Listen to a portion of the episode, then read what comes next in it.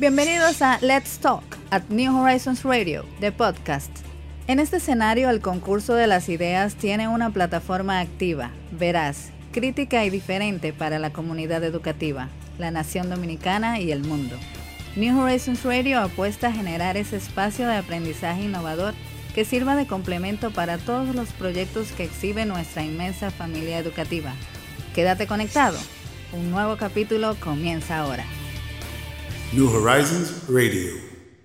Buenos días amigos, muy buenos días en este jueves 26 de marzo. Nosotros estamos en vivo, en directo, a través de Neon 89.3 y en nuestras transmisiones digitales a través de YouTube y de Facebook, como cada día Ana Cosme de este lado y dándole los buenos días al señor Foundly Garrido.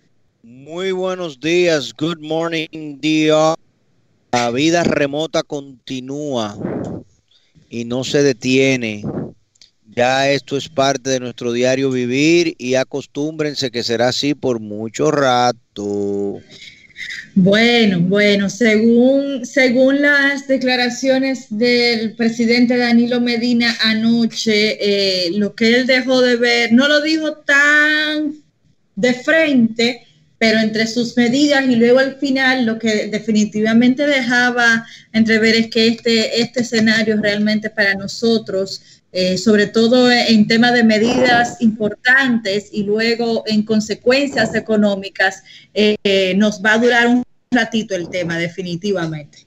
Eh, hay un estudio que salió de London School of Economics y otro del Servicio de Salud Sanitario de Inglaterra eh, cuando hablamos, por ejemplo, del, servicio sanitario inglés, te dice que para que esto se erradique de forma completa, estamos hablando de una cuarentena que en este caso no sería, como dijimos ayer en el programa con el doctor Marín, una quincena eh, de resguardo, sino 50 días de resguardo lo que se requiere para que el país pueda manejarse sin exacerbar el sistema sanitario y garantizando que ya la enfermedad se convierta en endémica en el país, como nos sucede o sucedió con la chiquinguya, con el Zika, con el dengue y con las demás enfermedades que son, digamos, de origen eh, estacionario, como sería la influenza y en este caso los coronavirus y eh, en particular con el COVID-19 hasta que salga la nueva versión de Samsung y de Apple que sería el COVID-20. bueno, la verdad que usted cocho sale con una cosa. sí, no, porque olvídate, ya le pusieron nombre y número, o sea que el año que viene. No, es así. Bueno, eh, esperamos que, o esperemos en que ya cuando venga la versión del año. Mejorada. La, verdad, eh, eh, la, no, no, no, solo que venga mejorada, no solo, no, no, no, no solo que venga mejorada la versión, sino que nosotros hayamos mejorado nuestras propias versiones y podamos haber creado anticuerpos y nuestro sistema inmunológico, bueno, pues esté, eh, digamos que más eh, preparado ante ese tipo de, virus para poder asumirlo mejor, como ya en el caso, por ejemplo, de esas eh, enfermedades ya endémicas, estas pandemias más endémicas que usted señala, con el tema de, del dengue, etcétera, que en efecto no es que han desaparecido, pero sí el sistema ya las reconoce y crea eh, incluso anticuerpos, ¿no? Sin ser nosotros médicos aquí para, para eh, ofrecer detalles mayores sobre eso, pero sí está ya más preparado para enfrentar cualquier eventualidad en este sentido. El ser humano ha demostrado ser una de las especies más devastadoras, de hecho la más devastadora de todas las especies que han eh, pisado el globo terráqueo y al mismo tiempo eh, una de las más resilientes. O sea que eh, difícilmente no dejaremos de existir, pero la, la, forma de vida y la manera en que hemos estado manejándonos con la naturaleza, pues eh, la naturaleza ha encontrado la forma de prendernos todos los bombillos. Yo me imagino, pero realmente es, complicado y contradictorio porque, por ejemplo, ¿quién diría de los que estamos afuera viendo la manera como el presidente norteamericano, la Casa Blanca norteamericana ha manejado la crisis. Yo creo que pocos afuera hemos visto esto con buenos ojos y hemos dicho, mira, lo hicieron bien, lo han manejado bien. Sin embargo, vi una encuesta en el día de ayer donde el 49% de los norteamericanos dicen que Trump está manejando bien la cosa. Entonces yo me imagino que, que ese mismo 49% de los norteamericanos se atreven a decir que el acuerdo de París sobre calentamiento global y la necesidad de nosotros eh, transformar la manera como nos relacionamos con el medio ambiente, también ven bien o con buenos ojos que Trump nos haya retirado de ese acuerdo y haya protegido a la industria de combustibles fósiles y haya protegido a la industria petroquímica y hayan eh, hecho todo lo otro que han hecho. Bueno, ahí hay que recordar que en, efecto Trump eh, sigue apelando con muchas de esas acciones a, ese norteamericano, eh, digamos que de, tradición, ¿no? Eh, arraizado en, ese, en ese no hay mejor país que el nuestro. Entonces, muchas de esas iniciativas que encuentran esas altas aceptaciones en, la, en el pueblo norteamericano es ese que de alguna forma votó, eh, eh, ese americano americano que votó por, por Donald Trump y que de alguna manera lo sigue manteniendo, eh, dando una batalla fuerte, no firme ante muchos temas, incluso cuando ha tenido oportunidad de que las cosas se pongan en su contra, porque los escenarios así se lo han te han presentado. Sin embargo, al final de cuentas, Trump parecería que siempre sale airoso de, cada una de las batallas que tiene que enfrentar o, de, o entre las cuales se, se, mete él mismo, ¿no? Sí, realmente, o sea, óyeme, es que es una falta de planificación, de coordinación. Eh, ya venimos, tenemos varios días hablando de ese tema. Nueva York se ha convertido en el epicentro epidemiológico de los Estados Unidos. En el día de ayer eh, leía una cifra, eh, oye la siguiente cifra, de los nuevos casos de infección, el estado de Nueva York es el culpable del 56%. Eso es terrible. Bueno, de la totalidad.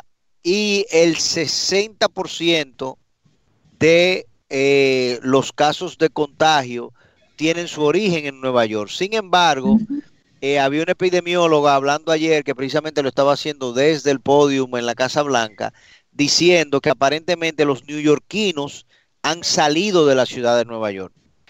Quiere decir que la gente estaba saliendo de Nueva York. Ellos dicen que estaban viendo nuevos casos de infección en Rhode Island, estaban viendo nuevos casos de infección en la Florida, y estaban viendo casos de infección en Ohio y en otros estados que entendían que eran personas que estaban migrando de Nueva York.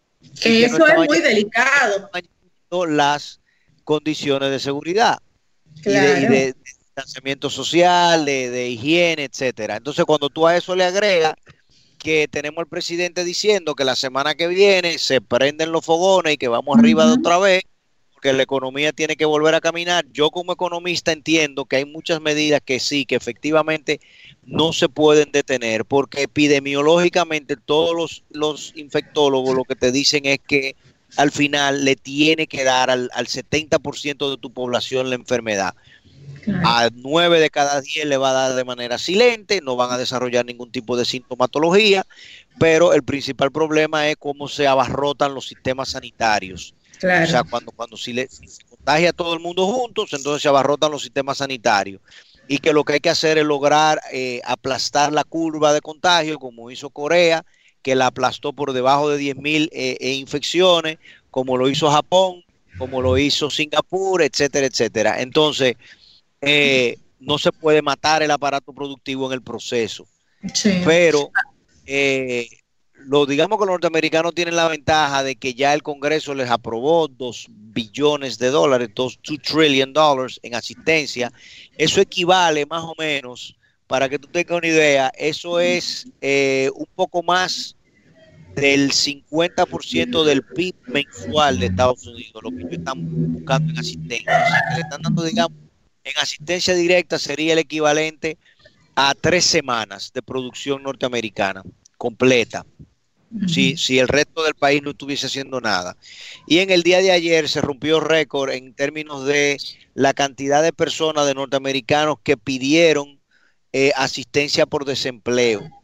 En la historia de los Estados Unidos nunca se había pedido tanto. Ayer pidieron 3.3 millones de norteamericanos pidieron asistencia por desempleo.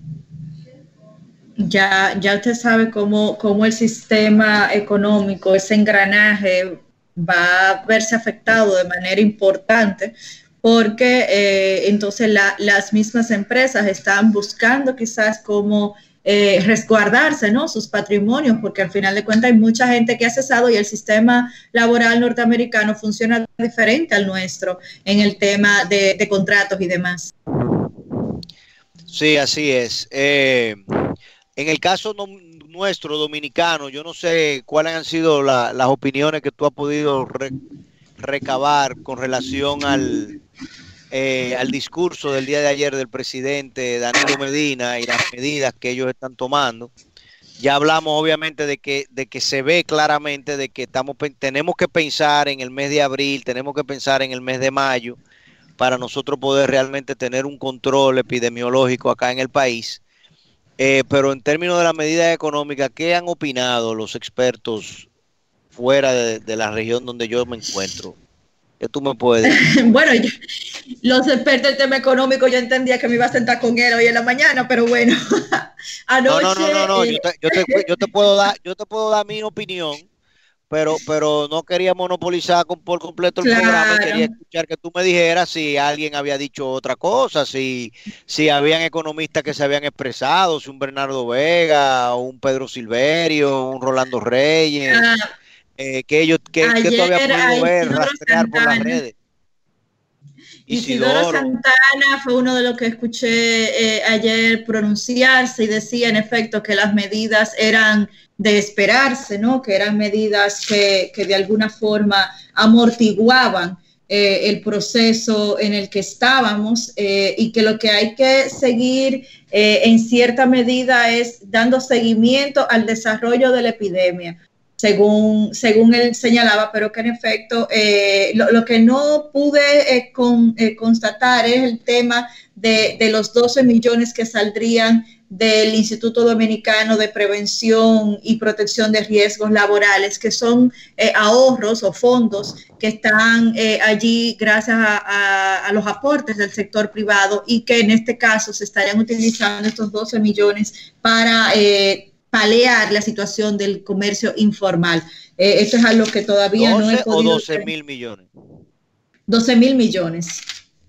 Ok, mira, déjame darte mi opinión rápidamente. Yo primero eh, saludo la decisión de no tomar lo, que muchos, eh, algunas voces, digamos, han querido promover, inclusive líderes de la oposición política de que hubiese un cierre de 24 horas, 7 días a la semana. Con un país donde el 56% de la población es informal y donde el, el, microempresario y la microcompra para suplirse hasta de lo más básico que es alimento, sucede día tras día. Es imposible pensar en, en cerrar todo el comercio 24 horas al día durante 7 días, eh, siete días a la semana de manera indefinida. Eso no funciona. Y eso sencillamente, o sea, no nos podemos morir para matar la enfermedad. Eso no tiene sentido. Y lo que provocaría es una inestabilidad social de repercusiones eh, eh, irreconocibles y que no se sabría dónde terminarían. Recuerden el famoso, la famosa expresión we know when wars begin, but we do not know when wars end. Y eso, eso, eso aplica aquí. O sea, sabríamos cuándo aplicamos el toque de queda generalizado, pero no vamos a saber qué, cuáles van a ser las consecuencias de eso ni cuándo eso terminaría. Entonces yo saludo la decisión de que eso ni se pensara, ni se hablara, ni se mencionara. Perfecto. Ahora bien, me parece que seguimos con la concepción errada de que el Estado lo puede resolver todo esa, esa decisión de que lo comedor económico, de que la, la, la comida el asistencialismo. el asistencialismo estatal, de que la comida de los niños que no están en la escuela, el Estado que lo va a brindar.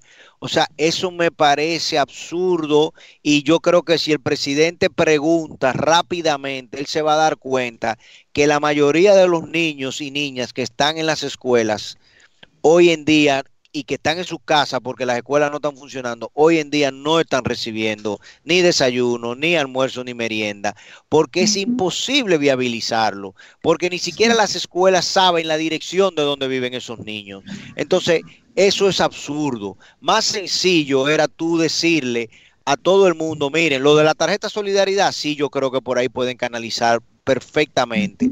Eh, eh, una parte importante, porque si tú tienes, ya esa persona tiene un, mecanismo en la mano de repago y de, eh, y de compra. Entonces tú por ahí sí puedes gestionar unos créditos en los comercios que están establecidos, etcétera. Pero más fácil es tú brindarle a todo el mundo un, un cupón, para ponerle un nombre, y que ese cupón sea redimible en N número de comercios o en todos los comercios y, y, y los comercios entonces los rediman vía banco de reservas y que entonces la gente tengan ese cupón y con ese cupón puedan comprar y garantizar la alimentación de sus familias de manera individual, de manera guardada y resguardada. Y así la gente se administra cuando va a comprar y a recomprar. O sea, yo creo que eso es, mucho más fácil y más manejable que tú pensar en comedores económicos y en que las escuelas lo van a hacer. Con relación a lo, a lo, al subsidio o digamos la asistencia a las empresas con relación al pago a los empleados, eso de hablar de 8 mil, hasta 8.500 pesos, pero que la empresa tiene que, mandarle la información a un consejo económico, social, y ese consejo económico, social va a determinar si sí o si no. Dios mío, qué complicación tan extrema, qué cosa tan ridícula. Yo creo que es mucho más sencillo que el Estado diga, miren, por los meses de marzo, abril y mayo, no hay pago de impuestos sobre la renta para el sueldo y salario de las personas. No hay impuestos sobre la renta en el tema del pago del anticipo. No es que me lo esté diluyendo a cuatro pagos como hicieron con el ITV, es que no. Porque inmediatamente tú entonces le estás brindando a la empresa un cash flow que pueden utilizar para el pago de sus nóminas.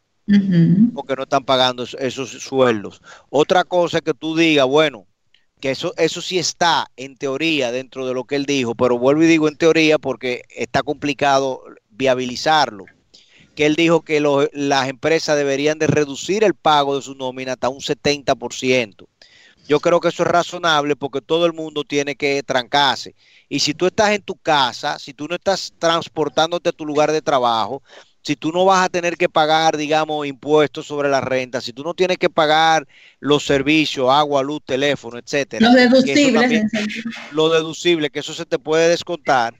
Entonces tú pudieses perfectamente, eh, tú pudieses perfectamente pagar, eh, reducir tus ingresos, digamos, tu salario en, en un 30% y eso ayudaría significativamente a que la empresa también no te, no te retiren, no te no reduzcan de manera generalizada el empleo y puedan entonces manejar el tema de, sus nóminas. Es correcto, y, realmente no, no, eh, no, es ilógico, ¿no? Porque al final de cuentas, de alguna forma, viéndolo de manera objetiva, tú estás percibiendo el neto eh, de lo que al final de cuentas tú pudieras estar para las gestiones diarias del hogar, ¿no? Eh, eh, como empleado.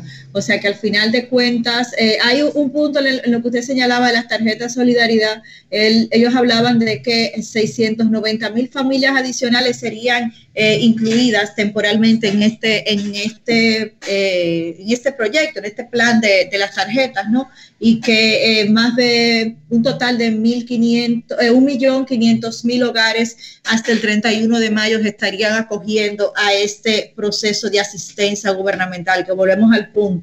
Eh, es la vía que entendemos más, idónea para este proceso, porque usted hablaba del tema de, la asistencia alimentaria casa por casa, eso te encarece el proceso, porque al final de cuentas, ¿cuántas, eh, ¿cuántos equipos humanos tienes que desplegar para eh, distribuir esos, esas raciones alimenticias? ¿Cuántos callejones tienen que entrar esas personas porque sabemos que la mayoría de las personas que de alguna forma necesitan esta asistencia no están en espacios de fácil acceso. Eh, de sus casas, ¿no? Y que además de eso... Sencillamente aumenta el contagio. Eh, y eso, a eso iba. Y al final de cuentas, tú lo que estás exponiendo a un montón de gente más a que sea multiplicador de justamente lo que estamos queriendo prevenir. O sea, que al final de cuentas termina siendo, como decimos en el Cibao, más la sal que el chivo. Definitivamente. Realmente, eh, por eso te digo, o sea, valoro el que se esté pensando día tras día, semana tras semana en cómo paliar y aliviar la situación, pero no creo que esas medidas, de la manera en que han sido estipuladas, vayan a resolver la situación. Es más fácil cupones y que sea el, sector privado, o sea, cada persona, cada individuo de manera particular que maneje su resguardo y el acceso a, a, los lugares donde tiene que comer y tiene que alimentarse. Es muy fácil decir, bueno, la nómina se va a reducir en un 30%, es muy fácil decir, no paguen impuestos sobre la renta por sus ingresos, a las empresas no paguen el anticipo ni impuestos sobre la renta, no paguen ITEVI durante 90 días. Eh, eh, exonerar el, el impuesto en aduana de la importación de alimentos y de medicamentos, por Dios, o sea, eh, son cosas básicas que hay que hacerlas, que son muy sencillas y que no implican grandes complicaciones, porque todas las, todas las instituciones del Estado están diezmadas, están trabajando con menos personal, entonces tú complicarlo con llevarle ración alimenticia a todo el mundo todos los días, o sea, es que esa es la concepción equivocada del rol del Estado y mucho más del rol del Estado en una situación de crisis de pandemia. La zona franca, hay un dato que todavía nadie me lo ha podido confirmar. En el día de ayer vimos el comunicado de, de doña Luisa, de Adozona, con relación al tema de de, de la fabricación de, de, los, de las compañías de zona franca que todavía estaban operando y que básicamente iban a operar para producir insumos médicos, eh, entre ellos las mascarillas y, y, los bajantes de suero, etcétera, etcétera. La pregunta mía, ¿esas mascarillas que va, van a producir son para República Dominicana o son para mandarla para afuera? Mascarilla, alcohol. Ah, Todavía esa es una información que no se ha oficializado. no, se ha dicho. New Horizons Radio. Estamos de regreso. Eh, señores, como saben, estamos de manera remota, cada uno en conexión en varios puntos del país. Y bueno, pues esto es parte de, las eventualidades que tenemos que sortear por acá, pero eh, seguimos acá en New Horizons Radio, estamos en Neón, en la radio y bueno, y en nuestras transmisiones digitales eh, como cada día desde nuestros hogares, desde que inició, ¿verdad? Este resguardo para protegernos eh, de toda esta situación que ha estado eh, presentándose. Hablábamos, señor Garrido, antes de la pausa, de, las medidas que había tomado el señor presidente Danilo Medina y que había sido pronunciado el día de ayer. Y entre, eh, antes de dar detalles de las, eh, de las medidas en el orden de la salud, es importante dar a conocer que al día de hoy todavía no ha, o sea, el día de hoy no se ha pronunciado el ministro de Salud, digamos que cumpliendo con, el compromiso que hizo de a los ciudadanos todos los días a las 10 de la mañana desde que inició este proceso de eh, cuarentena o de quinquena y que... Eh, han notificado que se encuentra reunido con el presidente Danilo Medina justamente. Habría que ver luego de concluida la eh, reunión si se estaría pronunciando de inmediato o estarían repautando en lo que corre el día dicha rueda de prensa, la cual está, ya estaríamos hablando que sería hoy el boletín número 7 desde que inició este, esta distribución de información desde el Ministerio de Salud Pública. Y bueno, y en ese mismo sentido, el, presidente Medina hablaba ayer de que estarían alquilando dos clínicas privadas completas, o sea, dos clínicas eh, en la ciudad, no, no se ha especificado si sería en la ciudad o en el interior del país a propósito de que se pudiera estar incrementando eh, la situación de los que deberían recibir asistencia, ¿no? De manera eh, ya clínica privada. Sabemos que hay muchos otros que están en aislamiento eh, domiciliario, pero estos serían eh, parte de lo que estaría utilizando la salud pública para prevenir eh, otros contagios. La prueba, la prueba de, testeo rápido que se había estado informando hace unos días que se estaría gestionando. El gobierno dice que estaría asumiendo el costo de dichas pruebas y que se estarían eh, utilizando principalmente para los mayores de 59 años y los que tienen condiciones de salud crónica, siempre y cuando tengan prescripción de un médico y al menos dos síntomas del COVID. Eh, a partir del día de hoy, las pruebas rápidas estarán listas para utilizar, según ha informado el eh, presidente Danilo Medina. Esperemos que eh, este escenario que se presenta con el ministerio, esta reunión eh, con la presidencia, no sea un, escenario en el que tengamos que preocuparnos, sino que justamente pues pueda, pueda simplemente ser una reunión dando seguimiento a la situación. El tema de, las, de esas pruebas rápidas, ya sabemos que en España ha presentado cierta situación eh, con el hecho de que han denunciado o han levantado bandera de que no han estado brindando los resultados esperados. Y bueno, ahí el gobierno chino también de su lado ha eh, evidenciado o defendido de alguna forma eh, que, que, no han sido compradas en, las, en un centro de distribución autorizado por el gobierno chino, que la empresa que en España se la ha comprado no guarda eh, pues que la relación de los eh, centros aprobados para la difusión de estas mascarillas, eh, de estas pruebas de testeo rápido, estos kits de detención del COVID. O sea que habría que ver y confiar en Dios que, que las que nosotros estaríamos utilizando, bueno, pues puedan ser de las fiables, ¿no? Bueno, ¿cómo te explico? A mí me parece insólito eso que está sucediendo, pero ya sabemos que China tiene fama de, tener complicaciones con la legitimidad de muchos de sus productos y ya vemos que ahora tenemos otra situación más. Eh, Pero es una situación delicada, ¿no?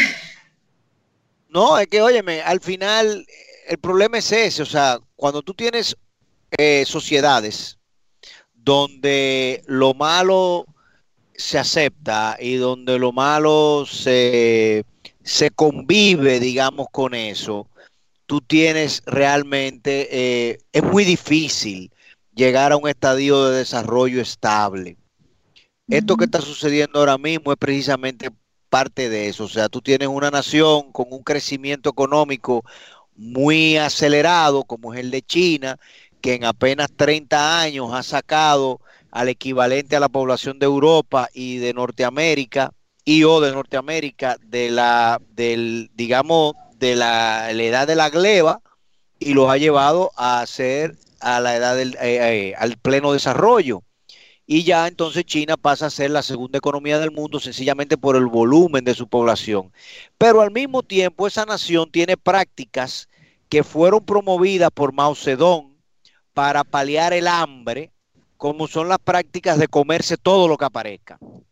Entonces, en ese, en ese comerse todo lo que, lo que aparezca, se tiene la crianza de animales que no debería el ser humano estar consumiendo, ingiriendo de manera normal. Y en, ese, en esa ingestión de ese tipo de animales, tú tienes el salto de enfermedades como el SARS y como el COVID-19 en este caso. Entonces, ese tipo, o sea, es, es que es muy complicado cuando tú tienes una nación desorganizada y donde tú tienes una nación con hábitos y costumbres que no se corresponden con la norma, digamos, de un país en pleno desarrollo. O sea, hay que dejar cosas atrás. Ah, el copiar tecnología, el falsificar cosas, el hacer las cosas por detrás, el no pagar impuestos, son un sinnúmero de prácticas que todavía tenemos muchos países que si nosotros no se le erradicamos de cuajo a la población, tú no vas a poder llegar a una etapa de desarrollo, porque ningún empresario, para ponerte un ejemplo, puede estar velando día tras día y hora tras hora porque sus empleados no les roben, porque sus empleados no hagan el trabajo mal hecho, porque sus empleados no les rompan una maquinaria, no les rompan un equipo. Entonces ningún gobierno puede tampoco garantizar que todo lo que exporta está cumpliendo con todas las normas si su población no entiende que eso es lo ético y lo correcto. Entonces, cuando eso no sucede, cuando eso no sucede, es muy difícil la cosa. La situación es muy complicada, por eso nosotros necesitamos, y no solamente nosotros, la humanidad va a tener que entender que, óyeme, tal y como estaba diciendo Bill Gates en ese documento que salió y, que se diseminó en el día de ayer, que yo creo que hoy deberíamos de leer, aunque sea algunas de esas conclusiones, porque me parecieron extraordinarias. Y una de esas es que, mira, nosotros todos en el mundo estamos vinculados y uno depende del otro. Y por más apartado que esté, desde la toma de Constantinopla por Mehmet II en el año 1545, se determinó, 1445, se determinó claramente que las paredes, los muros, ese muro de la vergüenza de Trump, no resuelven ni garantizan la seguridad de nadie. Entonces, la gran muralla china, el muro de Trump, eh, el, muro de, de, de, este señor, Dios mío, ahora se me olvidó el nombre, eh, en, en, York, eh, de, que, construyó, oh Dios mío, este emperador Adriano, el muro de Adriano en York, allá, para separar a, a, los, a los saxones del resto de Roma, no garantizan nada estamos todos vinculados. Entonces yo no puedo conformarme con que los chinos son los que piratean, los colombianos son los que piratean, los dominicanos son los que piratean, los africanos son los que piratean. No, es que tenemos que todos hacerlo bien. Porque si no lo hacemos todos bien, todos vamos a sufrir.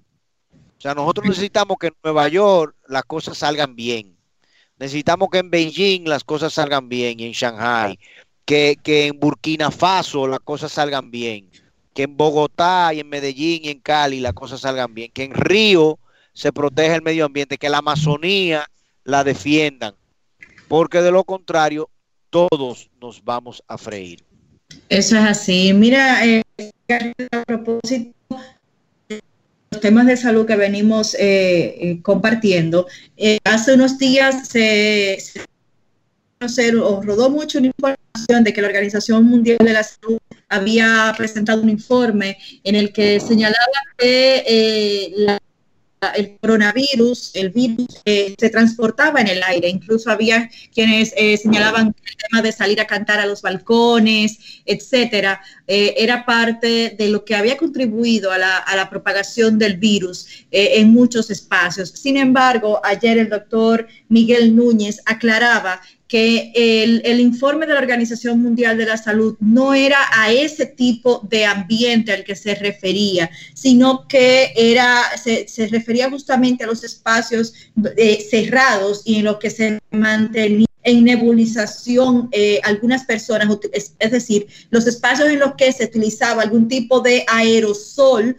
con personas, en pacientes que estaban siendo afectados por el coronavirus, ya que este aire, este aerosol, era lo que de alguna forma eh, mantenía el, el, virus en el aire a propósito de que este, este aerosol creaba partículas de aire y aire que se transportaba o donde se transporta el virus, eh, eh, ya que el virus no flota en aire abierto. El virus actualmente eh, de este COVID-19 es muy pesado, señalaba él, caía no más allá de los seis pies, o sea que no podía seguir flotando, que la forma en la que lo hacía era en, en esos aerosoles tipo los de la nebulización y por tanto a personas que eran asmáticas y que necesitaban algún tipo de asistencia respiratoria, se les estaba eh, sugiriendo que utilizaran las bombas manuales para evitar eh, que se propagara en ese sentido, eh, según el informe de la Organización Mundial de la Salud. O sea que eso es un dato bastante importante porque eso había creado en cierta forma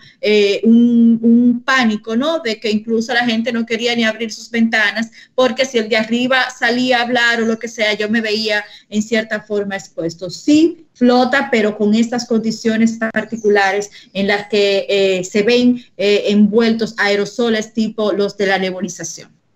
Eso fue lo que, lo que se dijo desde el principio, es un virus grande, dentro de los virus entre 400 y 500 micras de tamaño, por tanto las mascarillas como la, creo que se llama N90, N95. 95, 95. 95, exacto. Esas mascarillas con ese tipo de filtro garantizan que no, te penetre. Eh, sin embargo, eh, obviamente, por eso supongo que todo el tiempo se está hablando del distanciamiento, de mantenerse a dos metros de distancia, seis pies, y de obviamente mantener las superficies limpias porque aunque uno no quiera, uno siempre cuando habla, uno, uno, y sobre todo si tose o estornuda, pues uno desprende muchas mucha, eh, eh, partículas eh, de humedad al aire y por ahí es que se transmite y se repliega. Un dato que me parece interesante y que bueno, y al igual que los demás lo hemos estado conversando, pero que está aquí en este estudio del London School of Economics, estoy leyendo, es que mira, ni siquiera en, en China, donde hubo obviamente, donde arrancó el tema y donde tuvo el, gran contagio inicial, eh, ha habido una sola muerte de un niño de menos de nueve años. Y en Italia, donde tenemos tantos casos, no hay una sola muerte de una persona de menos, bueno, sí, hay punto dos y punto dos de menos de, de 10 años en adelante. O sea, eh, fundamentalmente es una enfermedad que ataca eh, aún en Italia, de 30 años en adelante. Y obviamente el grueso, el 20% han sido mayores de 80 años y el 37% personas mayores de 60 años. No, definitivamente ataca a personas que de alguna forma tienen otras, otras complicaciones, otras situaciones o condiciones, ¿no? Eh, que pudieran empeorarse a propósito de, que, bueno, como hemos visto eh, en los casos puntuales acá en la República Dominicana, las personas que han fallecido, los 10 que hasta el día de ayer eh, presentaba el Ministerio de Salud como víctimas fatales, eran personas que tenían otras condiciones de salud, hipertensión, eh, que tenían temas de diabetes, que tenían situaciones cardíacas, o sea que, que sí, que de alguna forma es como que al debilitar el sistema inmunológico, entonces eh, abre camino para que esto No, no, no es que lo, no es que lo debilite, es que aparentemente los, los adultos tenemos una... Eh, eh, hay un medicamento que salió, creo que le mandé a ustedes la información también, que hay un, un, italiano, un atleta italiano que se ha salvado con él. Podemos hablar de él. el medicamento se llama, espérate, te lo busco ahora mismo. Dame 30 segunditos o menos de ahí. Es un medicamento que se utiliza para la artritis. Eh, y ese medicamento eh, ha resultado eh, muy positivo porque básicamente lo que hace es que bloquea la capacidad que tiene el cuerpo de generar una enzima, se llama Actemra, tocilizumab es el, el componente activo, y ese para reumatoide y artritis es un antiinflamatorio anti, exacto, un antiinflamatorio. Eh, fundamentalmente esto lo que hace es que bloquea la capacidad que tiene el cuerpo de crear una enzima y esa enzima es la que, la que hace que los, que los pulmones se inflamen y se obstruyan. Entonces, este medicamento, que es un antirreumatoide, o un, un, para la artritis, bloquea la capacidad que tiene el cuerpo de crear eso. Y como tú bien sabes, ¿quiénes son las personas que son más artríticas y que sufren más de problemas de, reumatismo y demás? Son las personas mayores de edad. ¿Entiendes? Entonces, es por ahí que viene el tema. O sea, porque acuérdate que ni siquiera al día de hoy se ha hablado ya varias veces de que a ti te puede dar el virus, tú puedes sobrepasar la, eh, los 15 días o digamos la virosis y dentro de un mes te puede volver a dar porque tu cuerpo no crea los anticuerpos de memoria, llamémosle así, para, para tú tenerlo, para tú estar ya vacunado, por decirlo de una forma, contra la virosis. Eso es así. Y, bueno, pues, eh, señor Garrido, recuerda el crucero Diamond Princess que había. Hoy, ¿cómo olvidarlo? Yo ahí tuve muchísimo, yo gocé muchísimo en ese crucero. Ay, El crucero fue divertidísimo. ¿Cómo olvidarlo? Bueno, pues este crucero que había estado desde principios de febrero en el puerto de Yokohama, tras verse afectado por un brote de COVID-19, finalmente pudo eh, levantar anclas, ¿no? Eh, el día ah, de ¿para dónde viene? ¿Para acá? No, ya, ya, de, ya desatracó, si, si, existe el término, eh, y ya fue desinfectado totalmente. Recordamos que en, en Tokio este, este crucero había sido parte de los que habían hecho un periplo por algunas costas de, de Asia a propósito de tener eh, múltiples afectados por el COVID-19 eh, a bordo. Y bueno, pues finalmente desde el principio de febrero hasta el día de ayer, 25 de marzo, eh, más de mes y medio, pues eh, finalmente abandonó el muelle de la ciudad portuaria situada al sur de Tokio. Eh, y bueno, pues navegó hasta otro espacio privado, hacia más o menos unos 30 minutos de distancia, es como han indicado las cadenas de comunicación japonesas. O sea que nada, si usted quiere volverse a montar en el crucero, ya lo desinfectaron. Sí, no, pero lo importante es que venga para acá. Vamos a hacer una pausa y regresamos, señores. Regresamos en breve. New Horizons Radio. Continuamos aquí en New Horizons Radio. Gracias por acompañarnos durante toda esta hora. Y bueno, pues una información que siempre nos mantiene nosotros. La hora de la realidad educativa en la República Dominicana. Este, este eslogan ha ido mutando según nos hemos ido eh, presentando día a día. mutando, no. Bueno, no, vamos a utilizar, no vamos a utilizar la palabra mutación. No, se puede. Lo que pasa es que nosotros somos un espacio innovador y bueno, pues cada día pues eh, tratamos de buscarle la vuelta y hacerlo de la forma en la que se deba hacer con, lo, que tengamos a la mano y no ah, vamos con lo que tenemos. Y así están nuestros alumnos, señores. Lo hemos dicho cada día desde que iniciamos este proceso.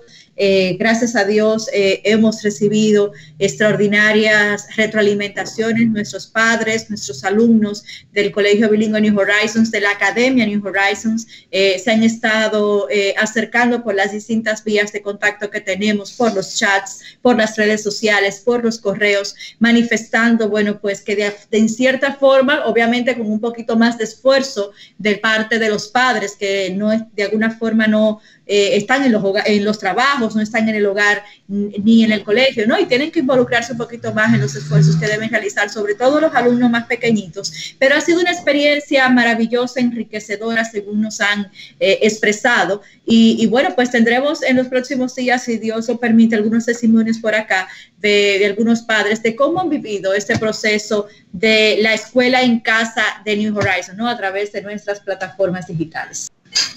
Bueno, yo creo, yo no sé quién está más contento, si los niños en la casa o los papás que tienen a los niños en la casa. Eh, yo creo que, ¿verdad? Eh, todos quisieran eh, tener las cosas de la manera que la teníamos antes. Fíjate cómo ahora la gente añora los tapones. Increíblemente la gente está haciendo meme de tapones, señores. Sí, yo creo que mira, cuando si volvemos lo cual yo me parece que no, ya la realidad, la normalidad no, no, nunca la tendremos nuevamente como la teníamos antes. Pero si en algún momento, eh, digamos que de aquí a un mes, tres semanas, whatever, eh, se vuelven a crear un tapón, la gente va a sacar su barbecue y va a sacar una, dos, tres cervezas y van a subir el radio a todo lo que da y se van a sentar ahí en el tapón todo el mundo a, a fiestar y a cherchar. Apaguen, apaguen, vamos quedando aquí, señores, que miren, estamos juntos y estamos vivos. Eh, lo mismo está pasando con los niños. Las hijas mías nunca querían estar en el colegio. Siempre el colegio era lo peor. Eh, los profesores son uno esto, aquello y lo otro y ahora están todas deseosas de estar. Bueno, yo utilizaba una expresión ahorita de que nadie sabe lo que tiene hasta que lo pierde. O sea que al final de cuentas este proceso nos va a, a empujar, ¿no? A, a, valorar esos espacios en los que hay esfuerzos para que se logren y que a veces no valoramos en la justa medida. Eh, una nota positiva, señor Garrido, el doctor eh, Cruz Geminián eh, Antonito, como mucha gente también lo conoce, eh, bueno, pues ha estado presentando un cuadro estable dentro de su eh, cuadro crítico, crítico, ¿no? Ayer informábamos de cómo había estado en en un momento en un cuadro bastante delicado donde prácticamente donde tuvieron que prestarles atención de emergencia, en algún momento dijeron que había fallecido, eh, Ada Guzmán, quien es eh, su encargada de comunicaciones y esposa, bueno, pues había estado desmintiendo el día de ayer. Eh, actualmente sí está siendo asistido por un ventilador mecánico y se le siguen suministrando medicamentos para sostener sus niveles de presión arterial pero eh, según los médicos auguran que eh, haya eh, continuidad en la mejoría progresiva que ha estado presentando, sobre todo en los parámetros de respiración.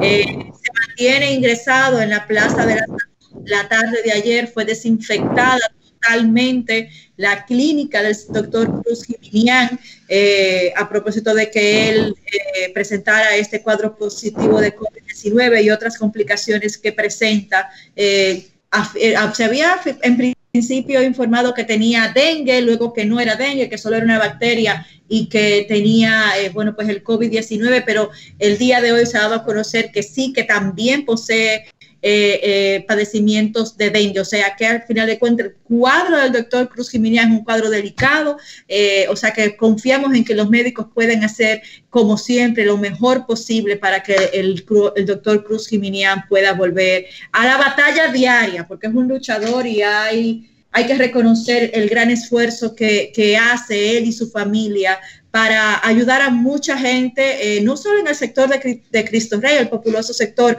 eh, con su fundación y su clínica, sino que ya es una persona que ha impactado muchos escenarios en todo el país. Sí, ciertamente ese, es un galeno eh, muy honorable y que ha ayudado a muchas personas y esperamos que se recupere ciertamente. Tengo acá también informaciones sobre, dame un segundito, sobre sobre el, coronel Khalil H. Su sobrino Martín me dice que sigue estable y recuperándose, gracias a Dios, sin fiebre y con buena oxigenación. O sea que está todo en orden. Sí, porque entonces es justamente lo que señalábamos ahorita, personas como el doctor, eh, el, coronel H, pues también tienen otras condiciones eh, que vienen dadas por la edad, y por, la edad, que, son de las que, que pueden... También, también hemos, nos hemos enterado de que, el, senador, el doctor Jacín Piero Josecito, también se encuentra estable, no ha presentado cuadros eh, de fiebre ni, ni, de ningún tipo de síntoma eh, de gravedad y que gracias a Dios está también eh, manejando bien hasta ahora la presencia del COVID-19 en él. Sí, múltiples líderes en muchos órdenes pues se encuentran afectados por temas de salud. Ayer se conocía también la información de que el presidente del Senado y secretario del Partido de la, Liberación Dominicana, eh, Reinaldo Pared Pérez, pues se encuentra en los Estados Unidos atendiéndose eh, un tumor en el estómago eh, que fue detectado. En el esófago en el esófago y que, que bueno, pues eh, igual darle seguimiento y pedir a Dios que al final de cuentas pues pueda rebasar también esta situación que se le presenta. Así es. Eh, en el día de hoy, para terminar, quiero por lo menos decir que el día de ayer tuvimos récord de crecimiento, como dije anteriormente, en la bolsa de valores. La, la, la volatilidad de los mercados continúa. Hoy está el Dow, está arriba 5.27% en esta hora, en 1.118 puntos. O sea que sigue recuperándose. Parece que la noticia de los billones y de que en Italia ha ido bajando un poco eh, está contrarrestando el hecho de que Nueva York sigue creciendo y que ya los Estados Unidos está a pocas horas, diría yo, de convertirse en la segunda nación del mundo con más casos y rumbo a ser la primera. Estados Unidos siempre tiene que estar de primero. Entonces, ahora vamos a estar de primero en la cantidad de infectados de coronavirus. No le podemos dejar eso a los chinos porque no sería bueno. Bueno, ya Nueva eh, York está segundo como ciudad más, más, eh, con más casos de contagios. la carrera va buena. Solamente le pasa a Wuhan y eso es por unos días. Digo. O sea, estamos, estamos ahora de estar arriba, porque no podemos estar oh, abajo, tenemos que estar arriba. Eh, y el petróleo eh, ha bajado un 4%, se encuentra a 22,48. Yo estoy muy ansioso de ver mañana eh, cuál va a ser la directriz que va a dar la Refinería Dominicana de Petróleo y el Ministerio de Industria y Comercio con relación a los precios del petróleo, de la gasolina y de los derivados para la próxima semana, porque yo espero que nosotros pongamos la gasolina aquí a 100 pesos, que es donde debe de estar con, con la valoración y el costo del petróleo que tenemos ahora mismo. Dios lo oiga. Señores, mañana, viernes, nos estaremos encontrando nueva vez acá a no sé si el cuerpo lo vas a ver mañana, que viernes. Vamos a preguntar. Oiga, él lo va a saber por una u otra razón, él lo va a saber, créame. Era una canción Señores, que decía... Cuídense. cuídense, no salgan de su casa. Recuerden que esa es la mejor de las prevenciones, lo decimos todos los días. Eh, no hay medidas mayor que puedan tomar afuera si nosotros no tomamos nuestras propias medidas en casa. Cuídense, hasta mañana. Gracias por el favor de su sintonía. New Horizons Radio.